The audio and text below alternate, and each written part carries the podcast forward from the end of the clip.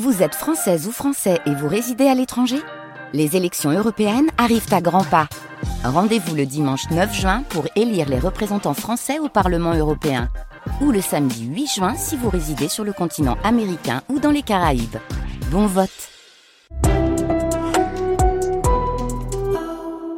Bonjour Bernard Werber. Bonjour. Vous êtes le seul écrivain français qui a eu recours à une loupe en plus de votre stylo pour nous livrer euh, ses premiers romans. Il faut dire qu'il fallait bien ça pour que vous nous racontiez par trois fois l'histoire des fourmis. Ces parutions sont arrivées dans nos librairies après de nombreux refus et c'est tant mieux car elles ont euh, envahi nos bibliothèques quasiment instantanément. Oui, on suivi euh, les Thanatonautes et sa suite l'Empire des Anges, mais aussi une trilogie consacrée à Sa Majesté le chat et sa planète et un clin d'œil admiratif aux abeilles et à leurs prophéties. Vous publiez là Le temps des chimères aux éditions Albin Michel.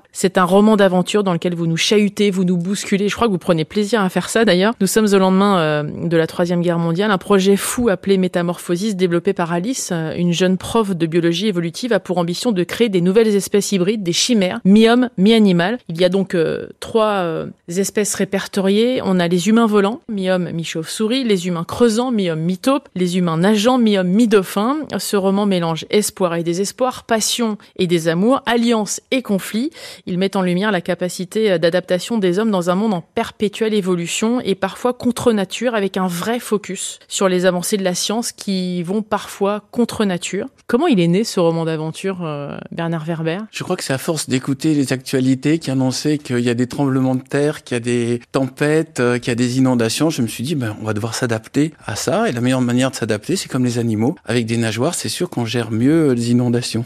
Au commencement, il y a, y, a, y a, la graine, hein, inévitablement. C'est comme ça que vous démarrez d'ailleurs cet ouvrage. Je vais essayer de ne pas spolier ce qui est à l'intérieur. Euh, la graine initiale, qui est donc à l'origine de ce projet Métamorphosis, a été créée puis semée par une biologiste d'à peine 30 ans, spécialisée euh, en épigénétique avec des travaux sur l'évolution du vivant et les mutations de l'ADN. Selon vous, la science ne joue-t-elle pas trop souvent avec le feu? C'est la fameuse phrase de Rabelais, science en conscience n'est que ruine de l'âme. Je crois que derrière cette phrase, il y a pratiquement déjà une énorme source de mon travail. C'est à quel moment on doit dire stop, à quel moment on doit dire on peut aller plus loin, et à quel moment la science va nous sauver. La meilleure manière de, réparer les dégâts de la science, c'est encore plus de science, mais de la science avec de la conscience. D'ailleurs, c'est marrant que dans, les, dans le mot conscience, il y a déjà le mot science. On se rend compte que la fiction rejoint quand même terriblement la réalité, euh, Bernard Werber. C'est aussi votre façon d'écrire ça. Oui, j'essaie de faire de la science-fiction qui va se passer réellement. Voilà. C'est-à-dire, il n'y a pas euh, d'extraterrestres, il n'y a pas de gens qui traversent les murs. Il y a juste l'intelligence artificielle telle qu'on voit qu'elle évolue, la biologie avec les manipulations génétiques telles qu'on voit qu'on évolue. En fait, euh, ce qui m'amuse, c'est j'ai presque dire de l'anticipation ou de la prospective, mais dans les cinq ans. Ce qui se passe dans le roman Le temps des chimères est censé se passer dans cinq ans. Dans cinq ans. D'ailleurs, c'est ce que vous expliquez quand on ouvre cet ouvrage. Vous nous expliquez qu'il y a cinq ans d'écart entre le moment où on lit et le moment où ça se passe. Et puis, il y a toujours l'immortalité qui est au centre euh, de tout, finalement, avec cette question existentielle qui ne cesse de nous chahuter aussi. Euh, c'est aussi en ça que ce roman il interpelle. C'est votre capacité à nous confronter à nous-mêmes et à la vraie question de la vie. Euh, est-ce que les recherches ne servent pas à ça, c'est-à-dire d'abord euh, à tenter d'aller chercher une forme d'immortalité? Ben oui, Elodie, déjà, si on regarde, au Moyen Âge, l'espérance de vie était de 40 ans, actuellement elle est de 80 ans, on peut imaginer qu'on passe à 120 ans d'ici quelques années. Ça se peut que vous et moi, Elodie, nous vivions 120 ans, et je trouve ça complètement fou parce que déjà on va avoir une expérience beaucoup plus forte, on a un recul. Et euh, l'immortalité, en fait, ça semblait comme l'intelligence artificielle et comme les mutations quelque chose uniquement de fictionnel. Et je pense qu'on est en train d'inventer un nouvel humain qui peut repousser très loin les limites de la mort. Et nous vivons ça, et je trouve ça dingue. Ça vous fascine ou ça vous inquiète? Les deux notions ne sont pas incompatibles. ça me fascine et ça m'inquiète. Maintenant, euh, je suis comme au cinéma. Quand j'écoute les actualités sur France Info, forcément, et je me dis, j'écoute cette accélération des découvertes, cette accélération des possibilités de toutes les technologies. Je me dis, c'est la bonne époque, c'est maintenant qu'il fallait vivre, c'est maintenant qu'il faut voir ça. Maintenant, c'est à nous de nous adapter. Dans cet ouvrage, vous mettez aussi l'accent sur euh, ce qui est au cœur finalement de notre quête aujourd'hui, de prendre davantage plus soin de la Terre, de préserver les espèces qui disparaissent de jour en jour. Est-ce qu'il y a un clin d'œil aussi euh, par rapport à ça, au fait qu'il faut effectivement qu'on apprenne davantage à cohabiter et qu'on n'est pas supérieur aux animaux, mais on est intrinsèquement lié aux animaux? Il y a cette phrase de Freud, c'est l'homme a connu trois vexations Le premier, c'est Copernic qui dit que la Terre n'est pas au centre de l'univers. La deuxième, c'est Darwin qui dit que nous sommes un animal comme les autres, égal aux autres. Et enfin, c'est Freud lui-même qui dit la motivation de la plupart de nos actes est la libido. Ces trois vexations,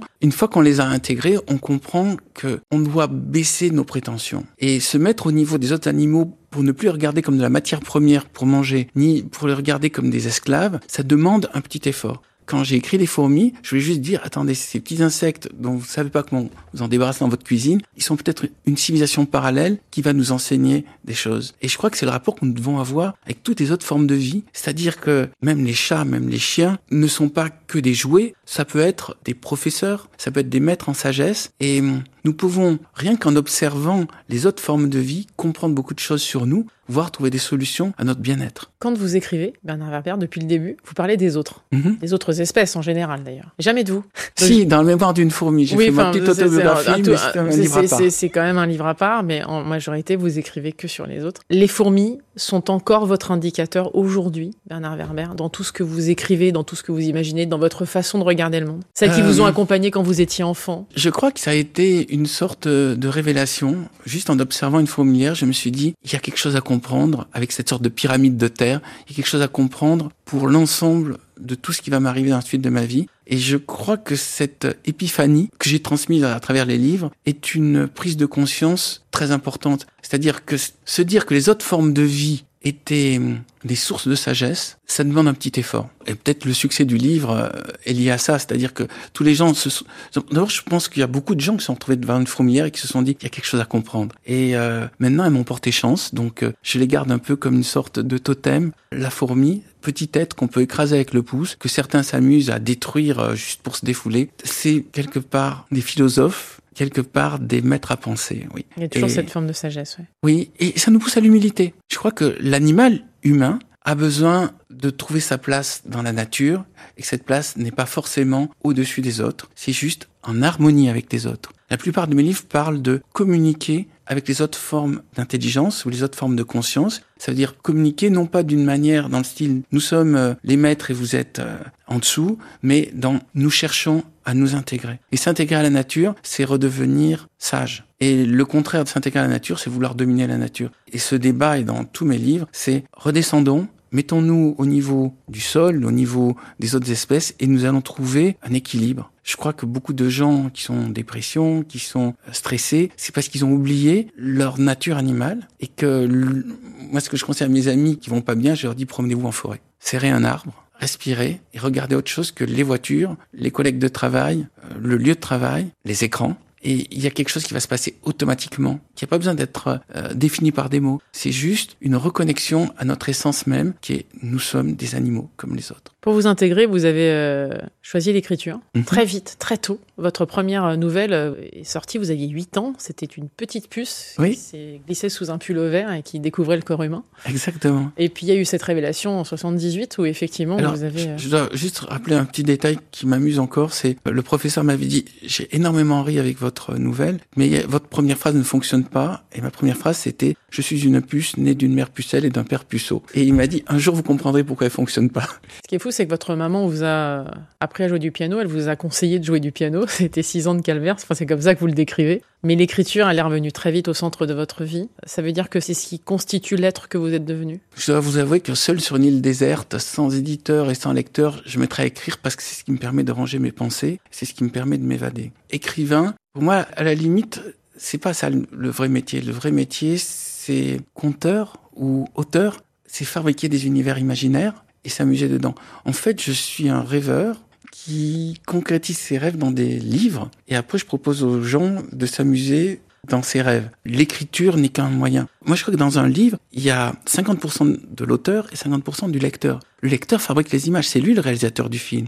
C'est lui qui va décider des couleurs, du casting, du rythme en tournant les pages. Et euh, c'est en ça que le livre est pour moi l'art le plus puissant. C'est celui qui force le lecteur à devenir lui-même créatif. Vous venez de recevoir euh, par Claude Lelouch la médaille euh, des arts et des lettres. Vous êtes même officier maintenant, ça y est, c'est fait. Vous avez vendu plus de 30 millions de livres, Oui. hein, grosso modo. Vous êtes l'un des auteurs français les plus vendus au monde, traduit dans presque 30 langues, je crois que c'est 27. Comment vous vivez ce parcours? Quel regard, en tout cas, le petit garçon que vous étiez, qui rêvait devant ses fourmis, qui s'est nourri de ses fourmis, qui rêvait d'utiliser euh, sa plume, son imagination, son pouvoir d'observation aussi? Quel regard il a, ce petit garçon, aujourd'hui, sur l'homme que vous êtes devenu? D'abord, ma vie est beaucoup mieux que ce que j'espérais. Deux, je suis conscient de à qui je dois ça. Je dois ça à mon éditeur qui a eu l'audace de sortir un bouquin sur un sujet aussi intéressant que les fourmis et d'y croire. Et puis je dois ça à mes lecteurs. Je crois que mon principal talent, c'est la curiosité. Et euh, ce que j'essaie de réveiller chez les autres, c'est leur curiosité, de se dire, ok, j'ai pas vu ce genre de sujet traité d'habitude, bon, que ce soit les fourmis, que ce soit les thanatonautes, mais euh, allons voir quoi. Tant qu'on est curieux, on reste jeune. Dès le moment où on a l'impression qu'on sait des choses, on est foutu, on est devenu un retraité. C'est pour ça que ce monde m'intéresse. C'est pour ça que j'essaie chaque fois à chaque livre d'apprendre des choses. Et j'espère réveiller chez mes lecteurs leur jeunesse, leur curiosité et leur capacité d'émerveillement. Merci beaucoup, Bernard Werber. Merci de m'avoir Mélodie sur France Info. Ça s'appelle Le Temps des Chimères et ça vient de sortir aux éditions Albin Michel. Merci beaucoup.